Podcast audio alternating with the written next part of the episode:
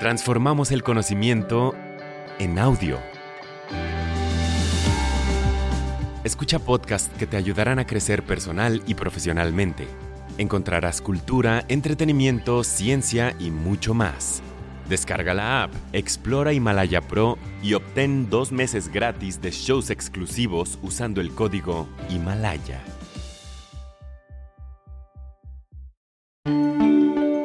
Bienvenidas y bienvenidos a Big Think para llevar. Para escuchar más episodios como este, descarga Himalaya, suscríbete y deja un mensaje en el episodio o en la comunidad Big Think. Himalaya es tu hogar para aprender con expertos sobre la marcha. El tema de hoy es ¿El universo es un holograma? La extraña física de los agujeros negros, presentado por Michelle Fowler. Los agujeros negros están llegando al corazón de nuestra física. Y creo que nos están mostrando la forma en que eventualmente vamos a necesitar una física diferente y una nueva física.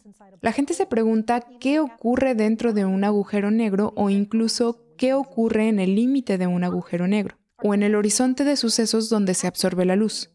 Y honestamente, nuestra física nos está diciendo muchas cosas contradictorias y nuestra imagen de lo que es realmente un horizonte de sucesos puede estar cambiando.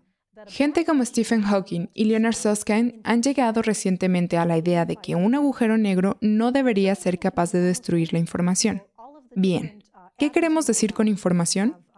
La información puede ser casi cualquier cosa, ¿sabes? Todos los diferentes átomos de mi cuerpo tienen un momento angular, tienen carga, tienen masa. Hay todo tipo de pequeños trozos de información que me hacen ser yo. En el nivel de la mecánica cuántica, que es el más pequeño de los niveles, hay diferentes cantidades de energía. Hay diferentes probabilidades que están contenidas en la estructura de mi materia. Y la información, de alguna manera, es una forma de energía. En realidad es una forma en la que puedes describir algo que es, de alguna manera, de un modo extraño, un estado de energía más alto que no ser capaz de describir algo. Así que una de las preguntas es si el átomo realmente no puede ser destruido. La energía en sí misma es algo que es intrínseco en el universo. No puedes realmente crearla o destruirla. ¿Es posible que pase lo mismo con la información?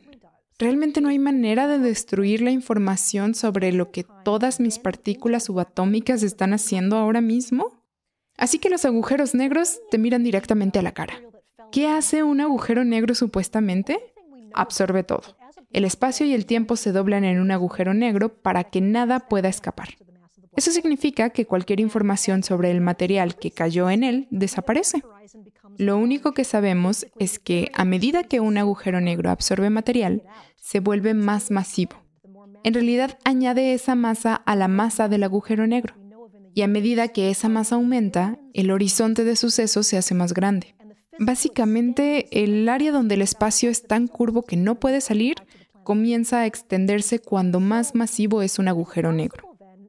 Los agujeros negros más masivos que conocemos en el universo tienen miles de millones de veces la masa de nuestro Sol. Y la extensión física de ese horizonte de sucesos es aproximadamente del tamaño de nuestro sistema solar, tal vez como el planeta Plutón.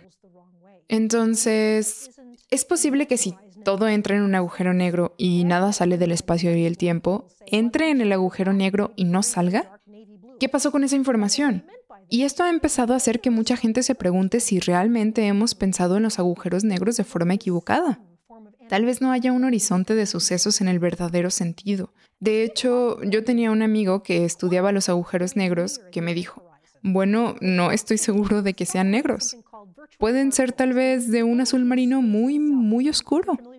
Y lo que quiso decir con eso es que tal vez haya algunos trucos para sacar información de un agujero negro. Tal vez realmente hay alguna forma de energía que puede filtrarse del agujero negro con el tiempo. Stephen Hawking se preguntaba si los efectos cuánticos muy cerca del horizonte de sucesos podrían separar algo llamado partículas virtuales. La energía del espacio mismo. Si estás familiarizado con la ecuación de Einstein, E es igual a mc al cuadrado, la energía es igual a la masa multiplicada por la velocidad de la luz al cuadrado. La energía y la masa son la misma cosa, son equivalentes. Pueden convertir la masa en energía y puedes convertir la energía en masa alrededor de un agujero negro donde hay gas muy caliente, temperaturas muy altas, campos magnéticos muy fuertes tal vez. Hay mucha energía y esa energía puede manifestarse como masa de partículas. Y la energía siempre crea pares de partículas antipartículas. Se llaman partículas virtuales. Y lo que se sabe de la materia antimateria es que se aniquila inmediatamente. Así que estas pequeñas partículas diminutas llegan a existir y se aniquilan. Y vuelves a la energía. Y esto sucede a nuestro alrededor todo el tiempo. Así que si esto ocurre cerca de un agujero negro, es posible que una de las pequeñas partículas pueda entrar en el agujero negro y la otra se escapa. Y de repente hay una partícula que no debería estar ahí. El universo básicamente tiene una nueva partícula, energía de la nada. ¿Y cómo puede funcionar eso?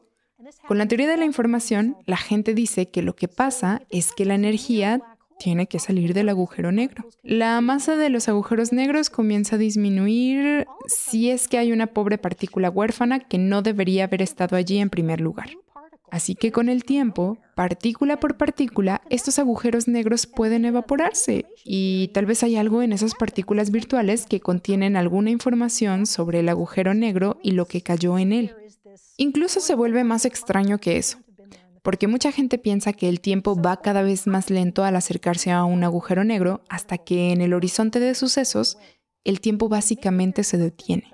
Así que en lugar de que algo realmente caiga en un agujero negro, lo que el horizonte de sucesos puede ser es una especie de cáscara de información.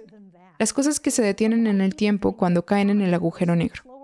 Y justo en ese límite hay casi una especie de esfera, una superficie bidimensional que de alguna manera contiene toda la información sobre lo que hay dentro del agujero negro. Y esto les recordó a la gente algo que los humanos inventaron llamado holograma. Ahora, un holograma es un objeto bidimensional. Puedes agarrar un cristal o un trozo de película y hacer brillar una luz a través de él. Y de repente parece que hay proyecciones tridimensionales. Y la idea es, ¿Estamos viendo alguna forma fundamental en que el universo almacena información?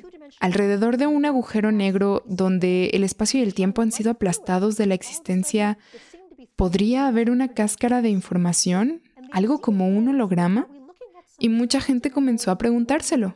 Tal vez esa es la forma en que el universo funciona a gran escala. Tal vez los agujeros negros nos están mostrando intrínsecamente cuál es la naturaleza subyacente de la realidad que realmente hay una superficie bidimensional de algo que contiene toda la información sobre el universo entero. Tal vez de alguna manera somos parte de este holograma gigante. Y debo mencionar que la palabra holograma no implica de ninguna manera que alguien haya hecho el holograma. Solo estamos hablando de que el universo puede ser realmente información contenida en una estructura bidimensional, no las tres dimensiones de las que somos conscientes ahora. Todo esto suena increíblemente extraño. Siempre me da incluso un poco de miedo hablar de ello. Pero creo que lo que realmente se gana con esto es que los agujeros negros nos miran justo a la cara. Ahora los estamos observando, están justo ahí. Y no podemos realmente describir cómo el universo debería funcionar con una de estas cosas.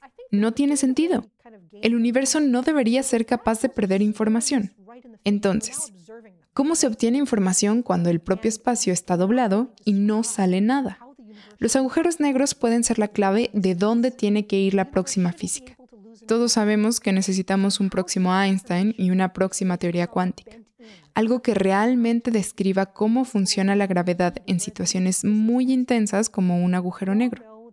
Ahora estamos observando los agujeros negros lo suficientemente bien como para que realmente tengamos que poner manos a la obra o tenemos que averiguar cómo funciona el universo alrededor de una de estas cosas y podemos terminar aprendiendo lo que el universo en sí mismo realmente es.